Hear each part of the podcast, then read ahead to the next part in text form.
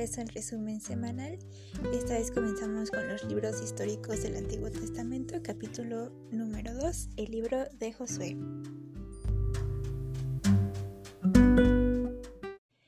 Este, que es el primer libro de los históricos y el sexto del Pentateuco, nos va a narrar lo que es la llegada del pueblo de Israel a la tierra prometida,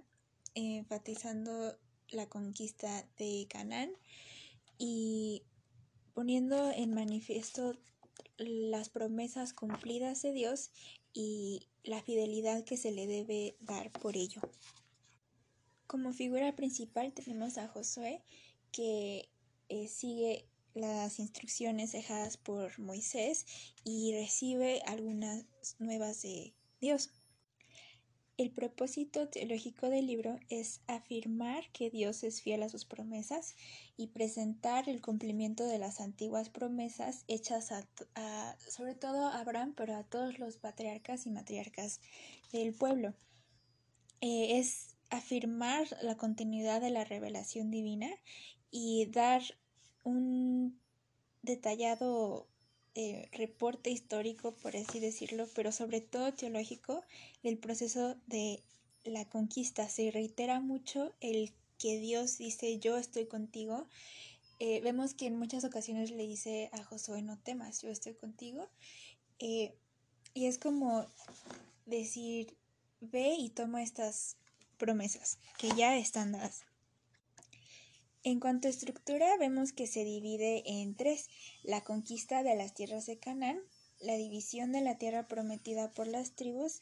y eh, para las tribus, perdón, y la renovación del pacto. En esta eh, primer categoría, en la conquista de las tierras de Canaán, vemos muchas estrategias militares que Dios da a Josué y que el pueblo debe seguir lo más fielmente posible. Y eh, vemos que en la mayoría de los casos eh, siguen muy bien, obedecen muy bien y en algunas ocasiones con sus consecuencias vemos que no. Vemos también que se narra como que hay muchos eh, milagros, muchos prodigios de parte de Dios y vemos una colaboración más cercana de Dios con el pueblo, que no el pueblo de ninguna manera hubiera podido conquistar sin esos milagros y esos prodigios de parte de Dios. En cuanto a la renovación del pacto, tenemos eh, sucesos como el apoyo de Rahab, el paso por el río Jordán, eh, todas las eh, tomas milagrosas y conquistas, las victorias, cosas súper milagrosas como cuando el se menciona que se alarga el día y se detiene el sol y todas las campañas militares contra los monarcas del norte. Eh, más adelante en la división de las tierras vemos la tierra prometida a ambos lados del Jordán. Toda, vemos que es, es una extensión muy muy grande de tierras. Tenemos datos más eh, específicos sobre la geografía y eh, Vemos en especial las ciudades de Gilga y Silo y a Josué y Eleazar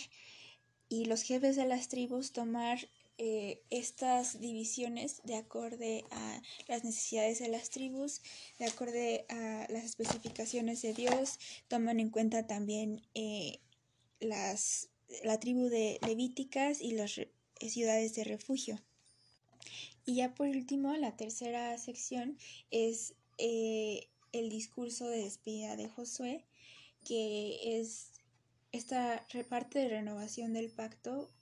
o alianza del Sinaí, que tiene todo el es como un resumen histórico del pueblo de Israel, de todo como tal, de toda su historia,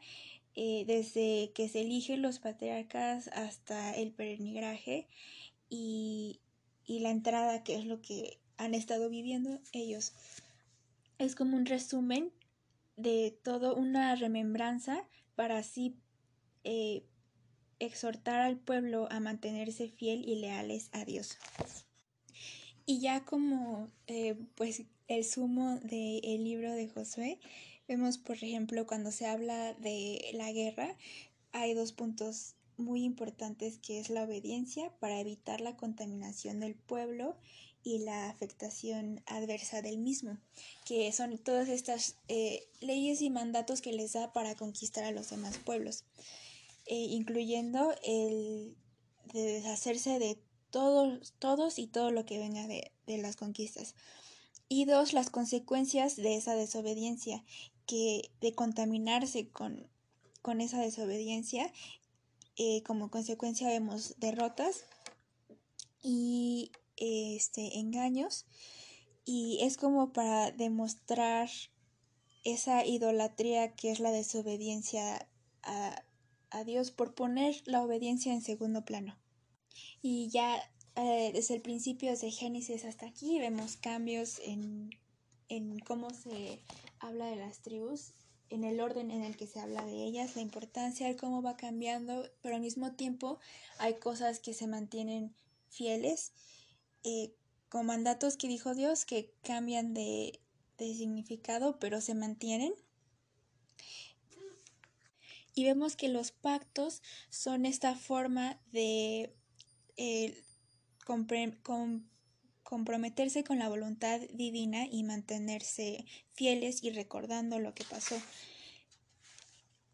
Así que vemos que es un libro que abarca varias cosas en poquito tiempo, pero que es una mirada que desea ser completamente teológica y es así como debemos estudiarlo. Y bueno, me disculpo por hacerlo un poquito más largo, pasarme un poquito el tiempo, pero ya me despido y muy buen resto de su semana.